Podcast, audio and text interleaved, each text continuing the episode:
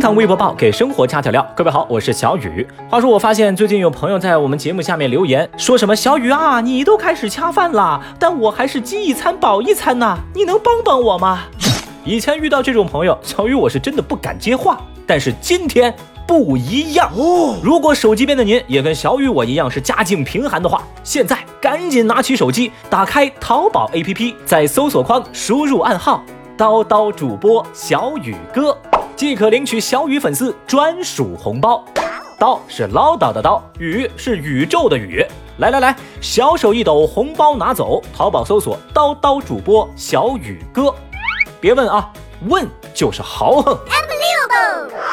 微博七百九十九万人关注，同卓往届生改应届生。这个同卓大家伙知道吗？就是之前啊参加声入人心、小火了一把的美声歌手。最近，这同卓在直播里头跟粉丝回忆起了自己的考学经历。本来嘛，大家以为是个励志的故事，结果没想到翻车了。这同卓在直播里面说自己当时一门心思就想考某个大学，第一年没考上，他选择复读，结果这个大学只招应届生。于是呢，高考时这同卓啊就用了些手段，把自己的身份从往届生改成了应届生。说罢，还咯咯咯的笑了起来。直播中的这一幕让网友们浮想联翩，一时间，关于童卓是舞弊考上了心仪学校的控诉，成为了舆论的主流声音。当消息登上热搜之后，不少网友感慨：这童卓呀，俨然是第二个翟天临，分分钟把自己搞翻车。还有人则评论说：“啊，这个孩子太实诚了，啥大实话都往外说，这不是在自首吗？”虽说相关词条数次登上热搜榜，又莫名消失，但终究无法抵挡网友们强烈的情绪。毕竟啊，教育公平这个词儿实在太过敏感。眼见这事儿越闹越大，后来这同卓又专门录了一段视频回应此事。他说呀，这场风波是有人故意在搞他。网友们的指责让他十分的委屈，他还情绪激动、声泪俱下的大篇幅陈述了自己当年回老家复读期间的压力。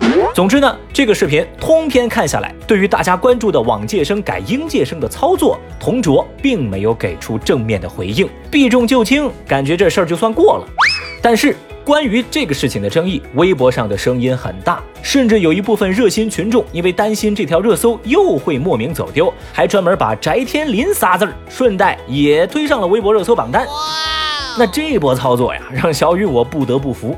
反正在这次风波之前，小雨我压根儿都不知道这同卓是谁啊！很遗憾，我是通过这种方式了解了这个人。Oh no！往届生改应届生这事儿大家怎么想？同卓认不认？有没有人管？人家愿不愿意管？咱是不敢乱说，更是不敢多问。我呢，只能弱弱的感慨一句：哥们儿，你这回是真火了呀！大爷，你先凉快吧啊！微博三百零七万人关注。熊孩子刮花捷豹，定损两万，家长只赔一千。前段时间，郑州曲先生的捷豹车停在地库被刮花，查监控之后，他得知是有四个小孩踩着轮滑在他的车顶上攀爬，就把车辆给刮花了。事后，曲先生找到了几个孩子的家长，家长们当场表示愿意为孩子的行为买单，该修修，该赔赔。但是。当 4S 店定损后，给出了两万一千多的费用清单时，这几位家长啊就开始讨价还价喽。再后来，曲先生主动做出退让，把赔偿的金额降到了九千块。都到了这种程度啊，还是有家长认为这事儿不到一千块就能解决。这位家长的说法就是：有什么责任我承担，但你曲先生想讹我的话，那就不现实了哟。最终双方协商无果，曲先生准备走司法程序。当这消息登上热搜，大量网友发声支持曲先生维权。那啥也别说了哈，依法维权，小雨我举双手赞成。什么样的家长就有什么样的孩子，此话诚不欺我。这家长啊，理直气壮的不可理喻，未免也太不要脸了吧！哼，走司法程序好啊，该赔多少赔多少，一分钱他都不会少。好恶心啊，这种人。微博二百七十七万人关注，男子怕打雷，陌生人送上爱的抱抱。最近一段男子遇打雷吓得大叫，陌生人送上拥抱的视频火爆网络。视频当中，一男子刚打着伞要出门，没走几步就被外面的雷声吓得赶紧返回，更是停不下来的发出了灵魂般的大叫，可见十分的恐惧。而这时候呢，屋内的其他两名男子都被他的举动给逗笑了，其中一人还主动送上爱的抱抱，帮他缓解恐惧。这喜感又温暖的一幕被微博网友们看在眼里，笑喷到了屏幕上。有人就说嘛，谁还不是个宝宝呢？被吓到了，太需要抱抱了。还有网友表示，细节见人品，为陌生人点赞。Amazing。有一说一啊，这下雨天打的雷，有时候真的很吓人。小伙子被吓到呢，不丢人，这个拥抱也算来得及时。当然，小雨我还注意到哈，有人在网上说什么小伙子胆子小、没出息啥的。哎，你们这么说呢，我第一个不同意哈。话说哪个正常人没点害怕的事物呢？再说了，凭什么你们赌咒发誓挨雷劈，咱老实人还得陪着你们淋雨呢？微博二百一十四万人关注，广场舞大妈拉横幅抢停车场。最近，在陕西安康，一群大妈占用停车场出口跳广场舞，还拉了个横幅，禁止别的车主到此处停车。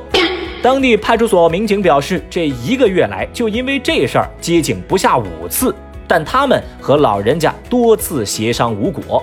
这停车场的管理人员表示，原本呐是为这些要跳广场舞的人员安排了场地的，但那片空地啊比较偏僻，而且跳舞的人实在太多了，就经常因为没场地或者场地太小，他们就抢占了其他的位置。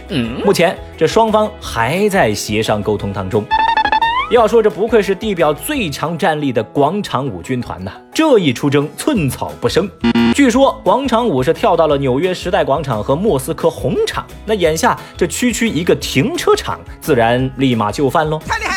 平衡人们的现实需求跟公共利益，对谁来说都是一道难题。这一方是声势浩大的广场舞军团，另一方则是不堪其扰的普通市民。在微博上，网友们也为这事儿给争了起来。有人提议让老人们在停车场付费跳舞以解决问题，有人则认为直接罚款就行了呀，保证第二天没人来这儿跳了。小雨，我不知道遇上这种情况还需要怎样的协商呢？我就寻思呀，要解决这个问题，可能也没大家想象中的那么复杂。如果我们把这波爱跳广场舞的大妈送去钓鱼岛，那这坏事儿不就变成好事儿了吗？哎，你他娘的还真是个天才！OK，以上就是今日份厅堂微博报，别忘了拿起手机去淘宝搜索“叨叨主播小雨哥”，领取你的红包哦！解锁更多互动姿势，欢迎您关注到新浪微博“雨锅锅锅锅锅”。节目之后的事儿，我们节目下来再说，拜拜。